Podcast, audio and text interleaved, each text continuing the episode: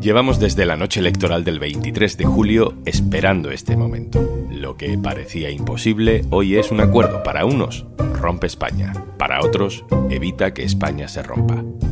Soy Juan Luis Sánchez. Hoy en un tema al día. Claves del acuerdo PSOE-Junts.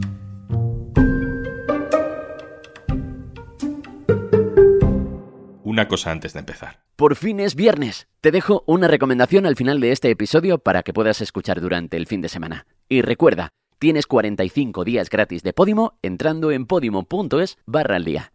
Estamos aquí para anunciar el acuerdo del Partido Socialista Obrero Español y Junts per Catalunya, que hemos alcanzado un acuerdo para la investidura de Pedro Sánchez como presidente del Gobierno de España. Perquè efectivament entrem en una etapa inèdita, una etapa que, que caldrà saber explorar i explotar, i en la qual no ens hem fixat cap altre límit que la voluntat del poble de Catalunya. Neus Tomás, hola. Hola. Por fin. Por fin, sí. bueno, yo la verdad es que tenía paciencia acumulada para saber que esto igual no sería tan corto como decía el PSOE ni tan largo como decía Junts, pero sí, por fin.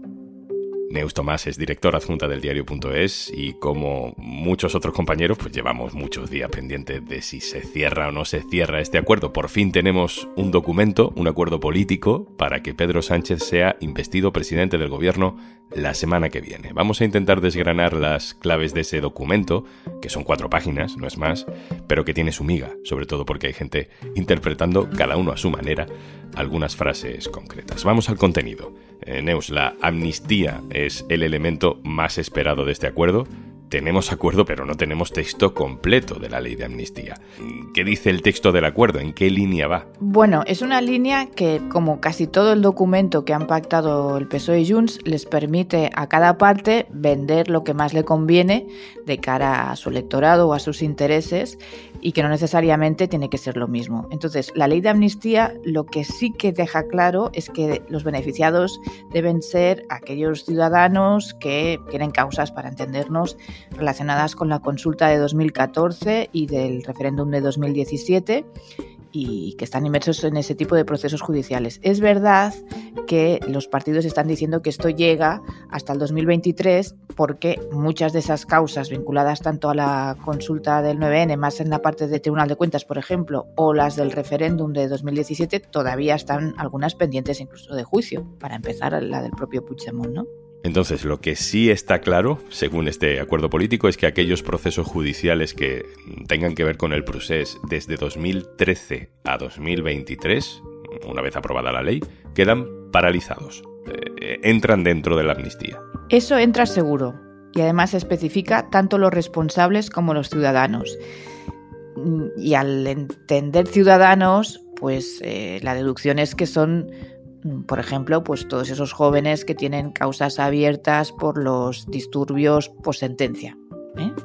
O incluso, incluso los que, y eso ya lo veremos, en función de cómo se acabe la causa de tsunami, los que participaron en los disturbios también de tsunami. Pero eso ya es un capítulo aparte. Lo que pasa es que en los últimos días Junts había complicado las negociaciones pidiendo que la amnistía se aplicara también a otro tipo de casos, a casos que no tienen que ver directamente con el procés, pero sí que ellos consideran que forman parte de una persecución judicial contra personas relacionadas con el procés. Por ejemplo, el jefe de gabinete de Puigdemont está procesado por un asunto de revelación de secretos y Junts pedía que casos como ese entraran en la amnistía.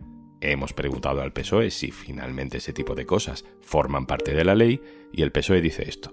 La ley de amnistía eh, a los que cubres, a la gente que ha estado relacionada con el proceso desde sus inicios. A partir de ahí tenemos que ver qué sucede con todos los demás. No somos nosotros, sino los jueces los que valoren si cubre a unos o a otros. ¿no? Aquí es donde yo creo que Pedro Sánchez está convencido de que le ha metido un gol a Puigdemont, porque leo el párrafo de lo que dice el acuerdo político. Las conclusiones de las comisiones de investigación que se constituirán en la próxima legislatura se tendrán en cuenta en la aplicación de la ley de amnistía en la medida que pudieran derivarse situaciones comprendidas en el concepto lawfare o judicialización de la política. Neus, ¿esto qué significa? Y a mí me fascina esta parte, me fascina porque me parece como un ejercicio casi literario, ¿eh? más que jurídico, porque en realidad es verdad que sale la palabra lawfare, ¿eh? la guerra eh, sucia judicial que dice el independentismo que ha existido, ¿no? Por lo tanto, Junts puede decir, hemos colocado la lawfare. Y la palabra está, eso es así, pero claro, en ningún caso dice que estos casos entren en los que deben ser beneficiados por la amnistía, sino lo que dice es que las conclusiones de las comisiones de investigación que se constituirán en la próxima legislatura pues deberán tener también en cuenta aquellas causas que puedan derivarse de situaciones comprendidas, dice la literalidad, en el concepto de lawfare. Es decir, los casos de lawfare los vincula a esas comisiones de investigación parlamentarias. Pero a un juez, que haya una comisión de investigación que diga que ha habido guerra sucia o no, pues veremos lo que le eh, afecta a la hora de tomar la decisión si hay que amnistiar o no a estas personas a las que pueden haber eh, causado, pues eso, causas judiciales por guerra sucia. Quiero decir que no está diciendo que entren. Dice, habrá comisiones de investigación, ahí se verá los casos de guerra sucia y en función de eso ya veremos lo que pasa.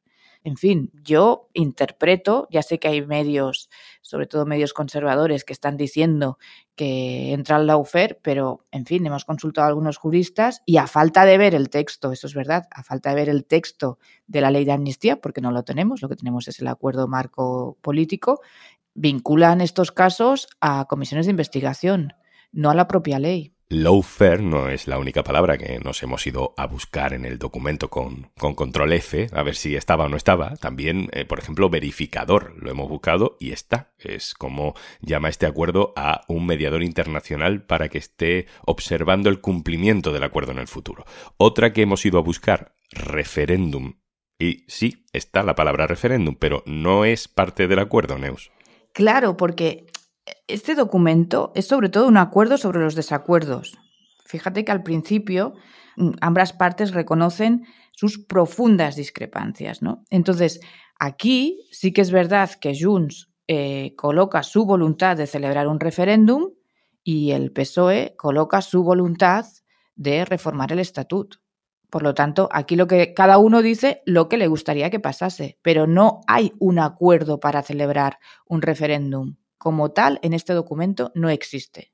Junts dice, a mí me gustaría hacer esto, y el PSOE dice, a mí me gustaría hacer lo otro, que es lo que ya decían antes de ayer y que supongo que continuarán diciendo mañana. Neus, más allá de las palabras, hay una cosa que no forma parte de este acuerdo, mm, pero que ha pasado también este jueves. Esquerra Republicana y Junts no han votado a favor, se han abstenido, en una propuesta para un nuevo referéndum unilateral en Cataluña ha pasado en el Parlamento y era una moción que presentaba la CUP. Yo creo que esta votación es el ejemplo del cambio de, estrategia que ya había hecho Esquerra sobre todo, pero que ha hecho ahora también Junts, ¿no? Porque fíjate que en el documento que han pactado con el PSOE lo que proponen es un referéndum en el marco de la Constitución, porque apelan al artículo 92. Y esa es ahora mismo la opción que defiende Junts y por lo tanto sería contradictorio el mismo día que presentas ese documento a la vez defender que se puede hacer un referéndum unilateral, ¿no? Que es lo que pretendía la CUP, que también es verdad que es una moción y ya sabes que las mociones en los parlamentos pues sirven para nada, ¿no? No podemos llegar tan lejos quizás como para afirmar que esto es una renuncia implícita a la unilateralidad, ¿no? Mm, bueno, no podemos, pero por la vía de los hechos lo es. De todas formas, la renuncia por la vía de los hechos a la unilateralidad ya hace tiempo que, está en marcha. Esquerra más explícitamente, pero Junts también, quiero decir, no ha desobedecido en el Parlamento ni ha llevado a cabo ninguna iniciativa que pudiese entenderse como un regreso a la unilateralidad, ¿no? Pero ahora es cierto que esta votación, pues hablando claro, lo retrata. El acuerdo no es un acuerdo de investidura, es un acuerdo de legislatura. Hemos hablado de dar estabilidad a la legislatura de cuatro años. Otra duda, otro debate que nos deja este acuerdo y el tono de las declaraciones es si este pacto es un pacto de legislatura, o sea, si Junts se está comprometiendo a la estabilidad del gobierno por cuatro años, o es solo un acuerdo para la investidura y luego ya vamos viendo. ¿Qué, sensación te da, Tineus? Es un poco lo mismo que mm, dijo Esquerra cuando firmó el acuerdo con el ministro Bolaños. ¿no? El punto, eh, en el caso de Junts, es que la estabilidad de la legislatura pues está, como siempre se pone en estos documentos, porque también con Esquerra estaba igual, que esta estabilidad está sujeta a los avances, cumplimientos de los acuerdos que salgan de las negociaciones. Bueno, yo creo que sí que ya lo sabíamos por parte de los negociadores de ambas partes que no se estaba hablando solo de investidura, se estaba hablando también de la legislatura, que básicamente es al menos garantizarse el apoyo a los presupuestos. Y eso, en teoría, el PSOE lo tiene amarrado. También es verdad, eh, en Cataluña si nos adelantan, hay elecciones autonómicas y eso, pues eh, ya sabéis que en esa competición en las que están Junts y Esquerra eh, de manera permanente les puede poner más o menos nerviosos y eso encarecer el precio a Pedro Sánchez en las medidas que vaya aprobando en un, en un, Congreso que, como se ha comentado muchas veces, seguramente tendrá menos proliferación de leyes que en la anterior legislatura, porque, pues bueno, porque más de una será complicadísima de, tirarla adelante por esa necesidad de pactarlas permanentemente, no solo con Esquerra, sino también con Junts. Neus, en este acuerdo hay una parte, Junts, que tiene muy fácil el camino si el PSOE no cumple. Mm, le retira el apoyo parlamentario, le impide gobernar, puede hacer caer de facto el gobierno. Pero si es al revés, si es Junts quien se extralimita en el acuerdo, si no cumple, la amnistía no se puede deshacer, no, no tiene Pedro Sánchez nada con, con lo que amenazar a Junts. No, no, pero era la única manera de ser presidente, ¿no? De la necesidad virtud, les dijo a sus cargos en el Comité Federal. Pedro Sánchez no tenía otra alternativa si no quería ir a elecciones, claro. ¿Tiene un punto de acto de fe? Probablemente. También es cierto que Junts, después de seis años, más de seis años, de enfrentamiento prácticamente total, mm, sobre todo del sector de Puigdemont, porque recuerda que Puigdemont era de los que no quería, por ejemplo, mm, en la moción de censura apoyar a Pedro Sánchez, o sea, los dos se juegan, no solo se juega eh, Pedro Sánchez en este viraje. Estamos hablando de ceder ante un chantaje que convertirá en represor al Tribunal Supremo y será un golpe en los cimientos del Poder Judicial. Y nos han colado una dictadura. Nos la han colado por la puerta de atrás y estamos al comienzo de ella.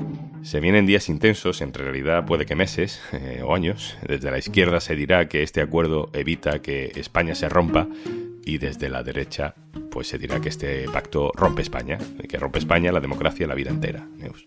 Bueno, hemos escuchado a Ayuso diciendo que esto ya es eh, una dictadura, en fin, hemos escuchado muchas barbaridades, pero el Estado de Derecho está garantizado desde el momento en que esta eh, ley pasará todos los trámites que le corresponden, que es el Congreso, el Senado, allí el PP hará valer su fuerza y la tendrá bloqueada al tiempo que pueda volverá al Congreso. Sabemos que un tribunal constitucional acabará diciendo si es constitucional o no, porque habrá recursos, e incluso llegado el caso, se podrá apelar a la justicia europea, esa que ha servido a los independentistas y que tanto molestaba a los sectores judiciales y a algunos partidos políticos porque consideraban que era como decir que España no garantizaba los derechos de los ciudadanos. ¿no? Por lo tanto, el recorrido de la ley sea o no constitucional, tampoco lo decidirá este acuerdo ni Pedro Sánchez ni Carles Puigdemont.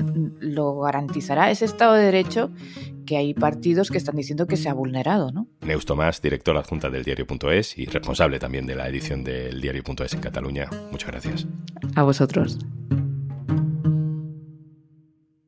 Y antes de marcharnos, Hola, soy Juanjo de Podimo y hoy es viernes, no hay viernes sin esa felicidad de que llega el fin de y sin recomendación de contenido desde Podimo. Ha vuelto Ciencia o Evidencia, con David Callejo y Eva Rojas, un consultorio médico abierto de anónimos y famosos, y tanto el equipo de Un Tema al Día como el equipo de Podimo hemos coincidido en que tienes que saber esta información. Ya tú úsala como quieras. Enar, queridísimos. O sea, la mismísima Enar que nos va a hablar. ¿Tú de qué crees que nos va a hablar? pues Enar es la chochoctora. A ver, ¿por qué cuando tú estás súper congestionada hasta arriba de mocos, que no hay absolutamente nada que te despeje las fosas nasales?